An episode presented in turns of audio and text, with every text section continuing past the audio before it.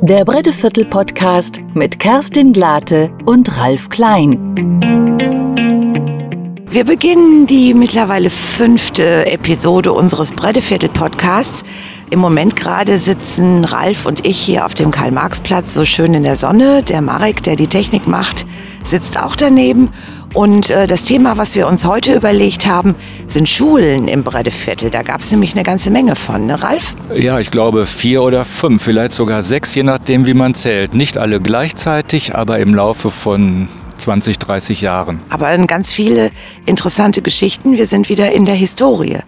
Und äh, der Grund, weshalb wir hier sitzen, ist, dass äh, da äh, an der Gartenstraße 1 eine Schule war. Sieht jetzt gar nicht mehr so aus. Da war mal das Parteibüro der Grünen, das ist jetzt zugemauert worden, das kannte ich noch.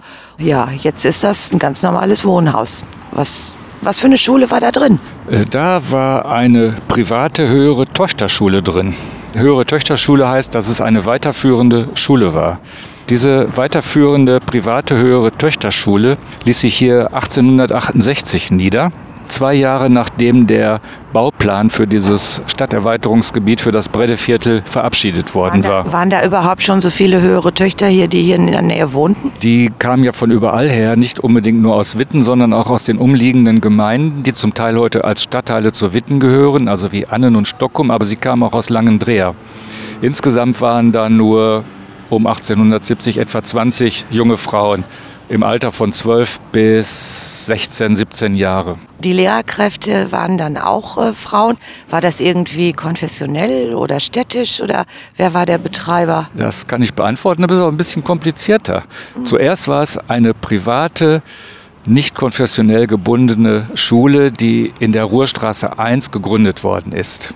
Von einer sogenannten Lehramtskandidatin, also einer, heute würde man sagen, einer Referendarin, einer jungen Frau, die Lehrerin werden wollte. Sie hatte Geld und baute diese Schule auf. Ab 1864 erhielt sie eine kleine Unterstützung von der Stadt Witten, also aus dem kommunalen Haushalt.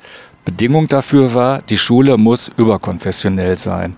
Das heißt, es durfte niemand ausgeschlossen werden wegen seiner Religion.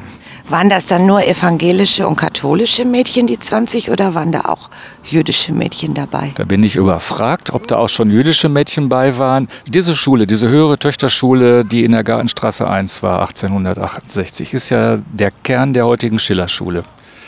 Irgendwann kamen auch jüdische Schülerinnen auf die höhere Bürgerschule oder Töchterschule hieß das ja. Das war ein paar Jahre später. Aus der Frühzeit gibt es keine Unterlagen, soweit ich weiß, über die Schülerinnen, die diese Schule besuchten. Es gibt ein paar Bauunterlagen, es gibt äh, Angaben über das, was die jungen Frauen dort lernten, aber nichts über die religiöse Zugehörigkeit.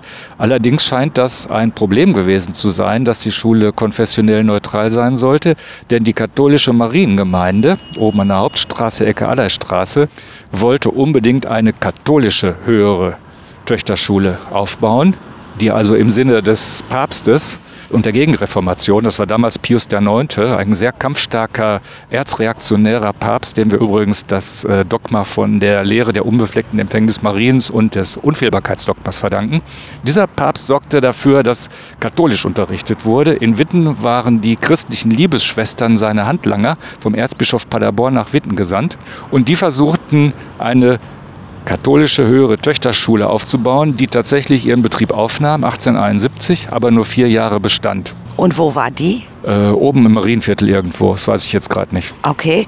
Und äh, wie lange war hier die höhere Töchterschule? Also du hast gesagt 1868. 68 haben die hier angefangen, nachdem sie aus der Ruhrstraße hier hingezogen sind. Die blieben hier bis 1881 und gingen dann ins Exil an den Kornmarkt 1. Da, wo heute die Feldherrnhalle steht, stand früher ein großes Wohnhaus mit Kneipe, ganz bekannte Kneipe in Witten, Marktautomat. Dort ging die Schule für vier Jahre hin bis 1885. Und dann kehrte sie ins Breddeviertel zurück und ich würde gleich mit euch dahin gehen, wohin sie dann ging. Das war nämlich nicht weit von hier. Okay, dann machen wir das doch. Ja, wir sind dann jetzt äh, gerade mal 100 Schritte weiter gegangen und stehen jetzt in der Nordstraße vor einem Spielplatz. Da ist kein Haus, aber da stand das wahrscheinlich älteste Haus dieser Straße, Ralf, oder? Nee, das wahrscheinlich älteste Haus dieser Straße ist das Haus Nummer 20 hinter uns. nehme ich mal an, soweit ich das aus den Akten rekonstruieren konnte. Wir stehen aber hier, das war das Haus Nordstraße 19, weil in dieser Nordstraße 19 die höhere Töchterschule zurück aus ihrem Exil am Kornmarkt zurückkehrte, 1885. In der Zwischenzeit ist hier aber einiges passiert. Und zwar hatte hier in der Nordstraße 19 die jüdische Gemeinde 1873 ein Gebäude errichten lassen auf ihre Kosten. Und das war ein Gebäude für die jüdische Volksschule und für die Synagoge. Im Erdgeschoss war ein großer Klassenraum für alle Kinder gleichzeitig. Das waren acht Jahrgänge, ungefähr 60 Kinder zu der Zeit. Ein Lehrer, der hatte seine Dreizimmerwohnung im Erdgeschoss und im Obergeschoss war der Betsaal oder der Tempel, wie es auch hieß, der jüdischen Synagogengemeinde. Allerdings ohne Galerie für die Frauen. Und das passte den orthodoxen Gemeindemitgliedern überhaupt gar nicht. Denn äh, die jüdische Synagogengemeinde war überwiegend liberal gestimmt, setzte auf Assimilierung an das evangelische Bürgertum. Das passte aber den orthodoxen Gemeindemitgliedern nicht, die ja auf der traditionellen Trennung von Männern und Frauen in der Synagoge beharrten. Das war eine Volksschule, das heißt das grundlegende, das Basisbildungssystem, auf dem die schon erwähnte höhere Töchterschule, die dann ja 85, 1885 wieder hierher zog, aufbaute. Warum aber gibt es überhaupt oder gab es Volksschulen und seit wann? Da muss man 300 Jahre zurückgehen bis 1717, bis zum Soldatenkönig Friedrich Wilhelm I. von Preußen. Das war dieser Humanist oder war das erst sein Sohn? Humanist würde ich den Sohn nicht nennen, aber immerhin war es sein Sohn, der alte Fritz, Friedrich II., der Große von Preußen. Sein Vater war als Sklavenhändler reich geworden in Afrika mit seiner brandenburgischen äh, Sklavenhändlergesellschaft. Der wurde eines Tages von seinem Militär darauf aufmerksam gemacht, dass die jungen Rekruten für die preußische Armee in einem bedauernswert schlechten körperlichen Zustand seien. Und das lag nach Eindruck des Militärs daran, dass die Schüler als Kinder zu viel arbeiteten. Es sollten also Schulen eingerichtet werden, damit die Blagen von der Straße weg, von der Arbeit wegkamen. Friedrich Wilhelm fand die Idee super. 1717 führte er die Schulpflicht ein. Und die Schulen sollten drei Zwecke haben. Den ersten habe ich gerade genannt. Die Kinder sollten zur Schule gehen und sich nicht kaputt arbeiten, damit sie dann als Rekruten unbrauchbar wären. Zweitens sollte aus ihnen, hoffte König Friedrich Wilhelm I., sollten gute evangelische Christen und vorbildliche preußische Staatsbürger werden. Und drittens sollten sie auch was lernen, nämlich die Basisqualifikation, die man als armer Mensch, als einfacher Mensch im damaligen Preußen brauchte, um einen Beruf ausüben zu können. Rechnen, schreiben, lesen, Religion und Gesang. Religion war übrigens wichtiger in den Lehrplänen als Rechnen. Und Gesang. Ist das denn dann, als äh, hier die Volksschulen kamen, zwischendurch mal reformiert worden, dass man außer Rechnen, Schreiben, Lesen, Religion und Gesang noch was anderes gelernt hat? Ich würde sagen, das ist im Laufe der Zeit angepasst worden an die Industrialisierung, aber im Grunde blieb es alles. Die Gewichtung verschob sich vielleicht. Also jedenfalls ab Mitte des 19. Jahrhunderts waren Religion und Gesang nicht mehr wichtiger als Rechnen, weil die in der damals modernen Welt der zunehmenden Industrialisierung war es wichtiger, dass man rechnen konnte als singen. 1873 ist da dieses äh, Haus, diese jüdische Schule mit Bethaus errichtet worden. Hat äh, am 19. September 1873 mit einem großen Festgottesdienst eingeweiht worden. Ich äh, war am Montag noch im Stadtarchiv und die Leiterin des Stadtarchivs, Dr. Martina Kliner-Fruck, hat mich nochmal darauf hingewiesen, unbedingt zu sagen, dass das, was wir hier erzählen, der absolut aktuelle und jetzige Stand der Forschung ist. Jeden Tag kann was Neues passieren, jeden Tag kann man was anderes finden. Und wenn jetzt irgendjemand hier uns zuhört und sagt, wir erzählen aber Quatsch, da ist was, ich hab, weiß was ganz anderes, dann erweitern wir die Forschung um was Neues. Das äh, wollte ich jetzt nur noch mal sagen, weil historische Forschung immer sich weiterentwickelt. Das gilt aber für alles, was wir hier erzählen. Das ist immer nur unser heutiges aktuelles Wissen. Es gibt ja kein Ende des Wissens sozusagen. Genau. So, dann kam 1885 diese höhere Töchterschule hier rein. Ist die denn dann umgezogen in das jetzige Gebäude der Schillerschule oder war das dann immer noch was dazwischen? Naja, man muss es schon ein bisschen genauer sagen, finde ich. Die jüdische Gemeinde hat ihre Schule kaum eröffnet. Also das erste Schuljahr war 1873, 74 und schon 1874 hat sie Grundstück und Gebäude an die Stadt Witten verkauft. Das führte dazu, dass sie den Betsaal im Obergeschoss von der Stadt Witten zurückmieten musste. Die Schule im Erdgeschoss konnte bleiben und wurde als öffentliche Schule aus dem Haushalt der Stadt finanziert. Für zehn Jahre ungefähr, bis 1800 85. Genau, 1885. Und dann kam die höhere Töchterschule da. Genau. Die jüdische Gemeinde wuchs sehr stark. Es gab ganz viele Kinder. Das war alles teuer für die Gemeindemitglieder. Deswegen hat sie sich entschlossen, Grundstück und Haus an die Stadt Witten zu verkaufen. Und dass das dann aus dem Stadthaushalt bezahlt werden würde.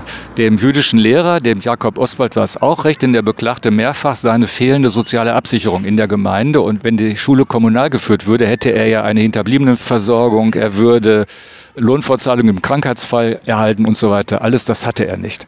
Die jüdische Gemeinde verkaufte das Gebäude. Und dann hat die Stadt, weil die höhere Töchterschule inzwischen immer weiter wuchs am Kornmarkt und sich da nicht ausdehnen konnte, Kornmarkt, wo sie im Exil war, entschloss sich die Stadt aus mir nicht bekannten Gründen der jüdischen Gemeinde den Betsaal zu kündigen. Und daraufhin stand die jüdische Gemeinde unter Druck, sich eine neue Synagoge suchen zu müssen. Das war 1884 und sie hat dann einen Bauplatz gesucht in der Breite Straße und hat dort bis 1885 die neue Synagoge errichten lassen. Das war also nicht die Ursache, sondern die Wirkung. Die jüdischen Wittener waren äh, voll akzeptierte Mitglieder. Nachdem sie ihr Haus hier errichtet hatten, also Schule und Synagoge, war es ja für jedermann und jeder Frau damals offensichtlich, dass die jüdische Gemeinde in Witten voll dazugehörte. Das hier war das moderne Stadterweiterungsgebiet und eins der neu gebauten Häuser war das der jüdischen Gemeinde. Also das dokumentiert hier quasi in Stein gehauen die Bedeutung, das Angekommensein den Wohlstand der jüdischen Gemeinde. Die sind nicht vertrieben worden. Das war ein äh, Beschluss der Stadtverordnetenversammlung, dass die höhere Töchterschule hier einziehen sollte und die jüdische Schule ausziehen sollte. Und die Gemeinde hatte ja das Haus an die Stadt verkauft und der Eigentümer kann natürlich im Kapitalismus mit seinem Haus mehr oder weniger machen, was er will. Ja, auf das jüdische Leben kommen wir in einer anderen Episode nochmal zurück. Ich würde jetzt kurz mal hier einen Abriss machen. Also nachdem die höhere Töchterschule 1885 da eingezogen ist, ist meine nächste Eintragung, die ich gefunden habe, dass 1904 das Bauamt der Stadt Witten nach kleinen baulichen Veränderungen da eingezogen ist. Das weiß ich deswegen, weil die nämlich dann ein paar Jahre später im Haus Nordstraße 16 direkt gegenüber Räume angemietet haben. Dann war von April 23 bis Juli 25 die französische Besatzung da drin. Das ist übrigens eine ganz schöne Akte, die man sich im Stadtarchiv angucken kann. Als die da raus waren, die französischen Besatzer, gab es einen Schaden von 4.193 Mark, Reichsmark.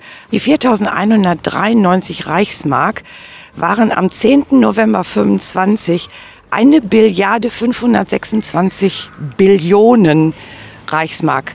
Also da kann man sich ungefähr vorstellen, was das für eine Inflation war zu dem Zeitpunkt. Nur so, die 4.193 Euro sind runtergerechnet dann worden. Die haben eine riesige Liste gemacht mit Zeug, was die da alles rausschleppen mussten. Also diese Akte kann ich nur empfehlen, die sich mal anzugucken.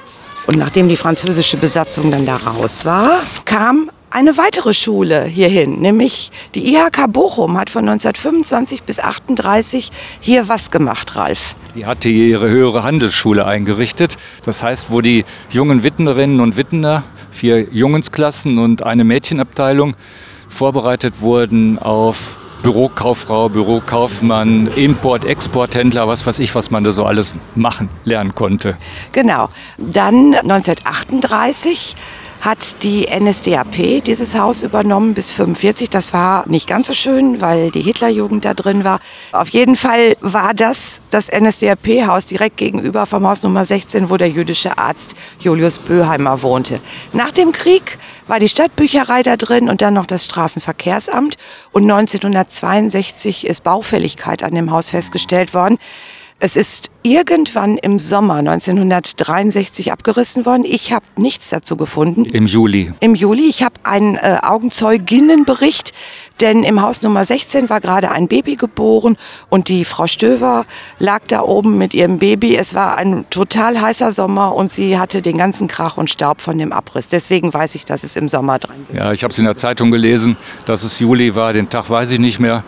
Äh, ist aber auch egal, ob es Juni, Juli oder August war. Es war 1963. Das Haus war damals erst 80 Jahre alt, also kein Alter im Prinzip für ein Haus. Ja, und da war irgendein Dachbalken verschoben. Das hatte sich so ein bisschen gesetzt.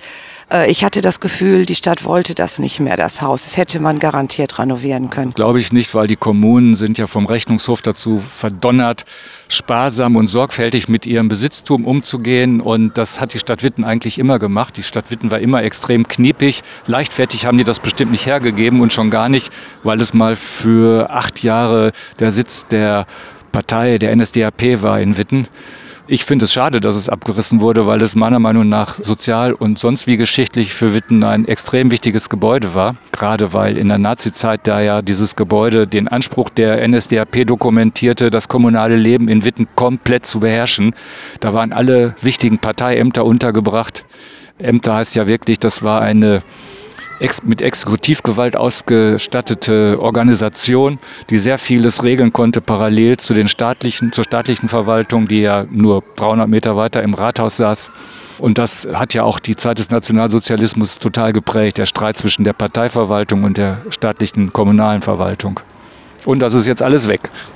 Ich würde ja jetzt total gerne zwischen den beiden Bäumen, die da jetzt stehen, ein riesiges Transparent mit einem Foto ja. aufhängen und einem äh, erklärenden Text, was in diesem Haus alles geschehen ist. Ich habe das mal in Belgien gesehen, das fand ich sehr beeindruckend. Sowas sollte man machen. Das kostet nicht viel, kann man schnell anbringen, schnell wieder wegmachen, wenn es stört und es ist und man kann sich nicht dran verletzen. Jetzt drehen wir uns einfach mal um und stehen zur Nordstraße 20 hin, okay. da war auch eine Schule drin. Ach, ja. das wusste ich auch gar nicht. Erzähl. Ja, habe ich dir extra nicht erzählt, damit ich eine kleine Überraschung auf Lager habe. die Nordstraße 20 ist, wann die gebaut wurde, weiß ich nicht. Die Altakte ist nicht erhalten. 1863 stand es aber schon. Ein äh, Kaufmann namens Johannes Putsch hatte das Haus errichtet für sich. Ich denke, es ist das älteste und wenigstens das älteste noch erhaltene Gebäude der der Nordstraße. Ich habe tatsächlich kein älteres Gebäude gefunden. Also soweit man die, die Altakten aus der Zeit um 1860, 61 sind nicht immer erhalten. Ich habe also nichts finden können, obwohl ich systematisch alle Akten durchgeguckt habe für diese Gegend. Es ist ein zweieinhalbgeschossiges Bruchsteinhaus aus Ruhrsandstein, wie es aussieht, mit verblendeter Fassade, wie man das in der Zeit so hatte. Es ist ein ganz bestimmter Stil für unsere Gegend hier. Heute gibt es in der Poststraße auch noch einige Häuser in diesem Stil und sonst wüsste ich kaum noch ein Haus in Witten, das so alt ist und auch in diesem Stil errichtet wurde. Es ist vor allen Dingen nicht mehr aus Holz errichtet, was bemerkenswert ist für die damalige Zeit. Also der Besitzer Zeit. war steinreich, dass er sich ein Steinhaus leisten konnte. Äh, das ist ja jetzt in einem etwas schlechten Zustand. Wir werden bestimmt in einer weiteren Episode nochmal über die Architektur und die Häuser insgesamt hier in diesem Viertel reden. Dieses Haus ist in einem bedauernswerten Zustand. Ich habe die Stadt Witten darauf angesetzt, weil mittlerweile die Bröckchen von der Fassade runterfallen auf den Bürgersteig und unbedingt Sicherheitsvorkehrungen getroffen werden müssen. Und äh, ja, wir gucken mal, äh, was daraus wird. Aber jetzt erzähl erst mal, was da für eine Schule drin war. In diesem Haus befand sich eine private Schule und zwar eine, wie es hieß, Gewerbeschule für Frauen und Töchter. Und zwar mit Pensionat. Das heißt, die Schülerinnen konnten in diesem Haus wohnen und lernen gleichzeitig. Die Direktorin, Vorsteherin und Leiterin dieser Schule hieß Zorn, Frau Zorn. Ich weiß leider nichts über diese Frau, noch nicht einmal den Vornamen von Frau Zorn. Ich bin darauf gestoßen, als ich in alten Wittener Tageszeitungen irgendwas gesucht habe und dann denke ich, huch, Nordstraße 20, Schule.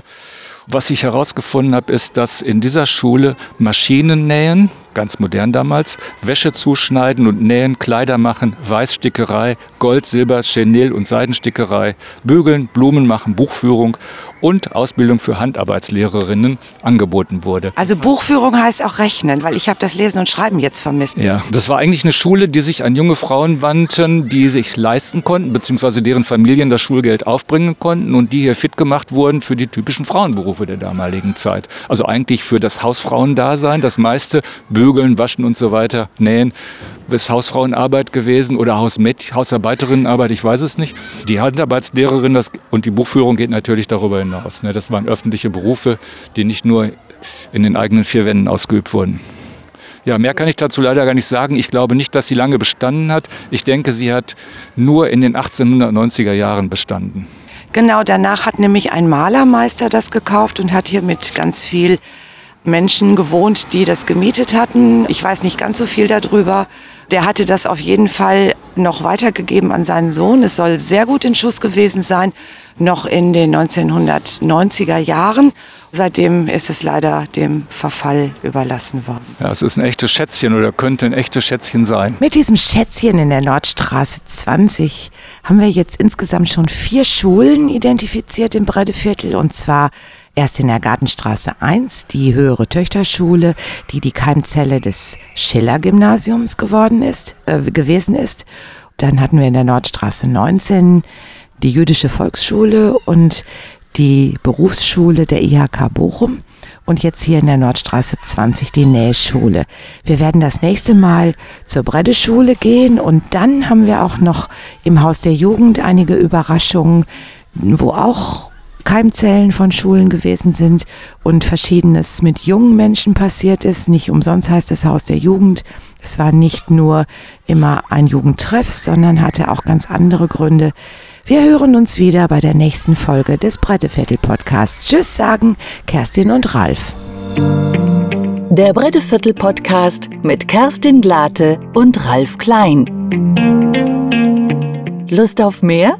Abonniere unseren Podcast und erfahre sofort, wenn es eine neue Folge gibt. Den Bretteviertel Podcast findest du überall, wo es Podcasts gibt. Dieser Podcast entstand mit der Technik des Wiesenviertel e.V., gefördert von der Landesanstalt für Medien NRW. Produktion Marek Schirmer.